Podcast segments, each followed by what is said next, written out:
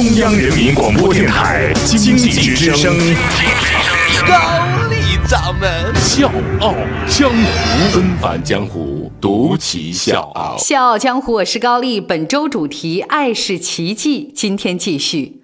我们今天故事的主人公呢，是咱中国人。但是他生在非洲，长在非洲，小学没毕业就去杂货店当了学徒。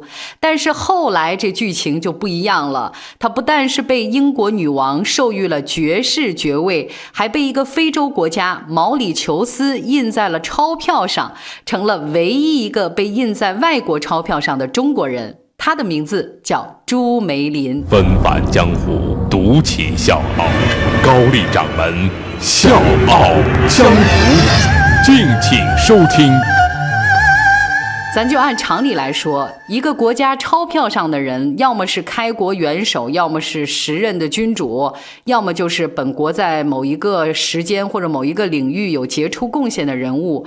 但是呢，像毛里求斯这样把一个外国人印在自己国家的钞票上，真的是非常的罕见。这故事呢，还是要从毛里求斯这个国家说起。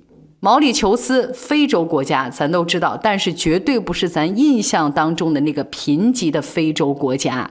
这个国家不光是景色美，而且很有钱。二零一六年呢，它的人均 GDP 是九千多美元，居然比黄金之国南非还要高。但是了解历史的朋友都应该知道，两百多年之前，毛里求斯可不是这样的，那太穷了，是一直到十九世纪中期才开始种植。甘蔗，而他们一切的改变都从这个甘蔗说起。当时呢，毛里求斯是英国人的殖民地，殖民者呢是想不断的扩大种植面积，但是发现人手不够，怎么办？他们就开始从世界各地招募廉价的劳工。当时呢，清朝的国门已经被打开，很多人开始出洋讨生活。朱梅林的父亲朱维勋就是其中之一。朱维勋呢，打小这个家境就很贫寒，没有土地，更是没什么财产。在晚清时期的中国，一个农民想要找到一条谋生的路子，真的是难如上青天啊！所以呢，看到英国人的招工告示之后呢，朱维勋想都没想就上了英国人的船。他原本打算在外面打拼几年，赚点钱就回家，但是他万万没想到，这一走。就是一辈子。他更没想到的是，他的儿子后来竟成了毛里求斯的开国功臣，还被印在了钞票上。一八八七年到了毛里求斯之后呢，朱维勋并没有像其他的劳工一样，只知道在种植园里面干苦力活，而是开了一家杂货店。你想啊，那么多的劳工从世界各地赶过来，吃穿用拿所有的家伙事儿呢，都要重新制备。朱维勋呢特别有头脑，他敏锐地抓住了这个商机，顺利地在当地站稳了脚跟，还娶了妻子，生了儿子。一九一一年，次子朱梅林出生。虽然在异国他乡，朱梅林受的依然是中国传统的文化教育，不仅是学中文、说中文，还被送去学儒家思想。但是呢，在他小学还没上完的时候，他的哥哥就去世了，所以朱梅林呢就此辍了学，在家里的杂货店当起了学徒。咱不得不说啊，这朱梅林呢，确实是做生意的一把好手。二十岁那年呢，他就开了自己第一家的零售商店，名字叫 A B C。和父辈的谨慎勤恳不一样，朱梅林的商业眼光独到，而且非常大胆。别人担心商品卖不出去，就卖所有人都需要的那种日用品，但是朱梅林偏偏不这么干。他的商店是什么稀缺卖什么，走的就是高大上的、与众不同的路子。生意做得红红火火，他也从来没有忘记自己的根，他一直直在关注着祖国。一九三七年，日本开始全面侵华，消息传到毛里求斯，朱梅林呢决定尽自己的一份力。作为毛里求斯商界的风云人物，他组织了很多次的募捐，很多华人在他的感召之下为祖国捐助了大量的钱物。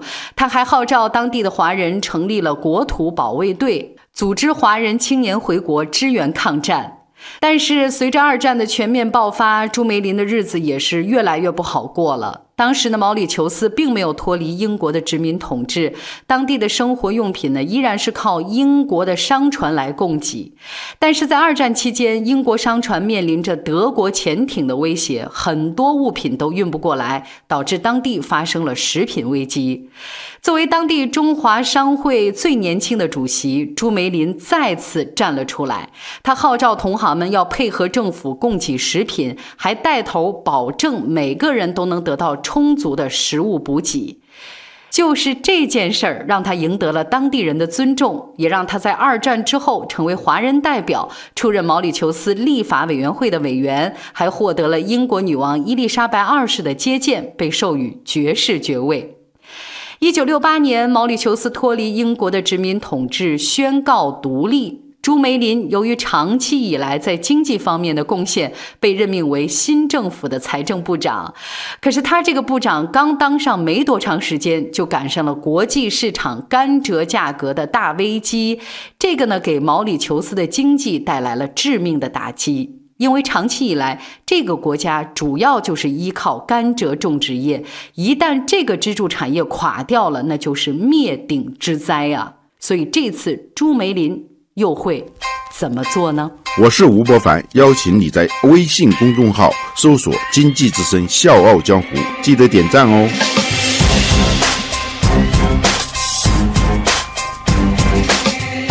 这次朱梅林又站了出来，他利用自己的华人身份，找到了很多的华商，说服他们到毛里求斯来投资。暂时的资金只能治标，不能治本。为了从根本上拯救毛里求斯的经济，朱梅林大力的扶持化工业和纺织业，还设立了毛里求斯出口加工区，彻底改变了单一种植业的经济结构，让这个新生的国家转危为安，稳定发展。一九九一年，八十岁的朱梅林因病去世。在他去世七年之后，毛里求斯为了纪念他所做出的贡献，决定把他的头像印在二十五卢比面额的纸币上。另外呢，还有一条街道以他的名字命名。历届政府呢，也都会保留一个部长的职位给华人。二零一一年，在朱梅林诞辰一百年之际，毛里求斯发行了一套邮票来纪念他。如今呢，朱梅林的 A B C 集团已经成了毛里求斯前二十五名的大商业集团。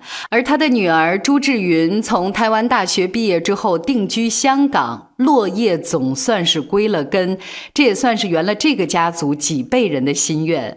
在朱志云七十一岁的时候，还被任命为毛里求斯驻华大使。这期节目就要结束了。其实，在海外的华人当中呢，单说赚钱的能力啊，朱梅林呢可能是不够资格被印在钞票上的。但无论是对于祖国，还是他所在的那个国家，他都做到了倾其所有。这或许才是真正的华人之光吧。小江或是高丽，爱是奇迹。明天继续。披星戴月的奔波，只为一扇窗。当你迷失在路上，能够看见那灯光，不知不觉把他乡当做了故乡，只是偶尔难过时，不经意遥望远方，曾经的相依，悄悄地隐藏，说不出的诺言，一直放心。上，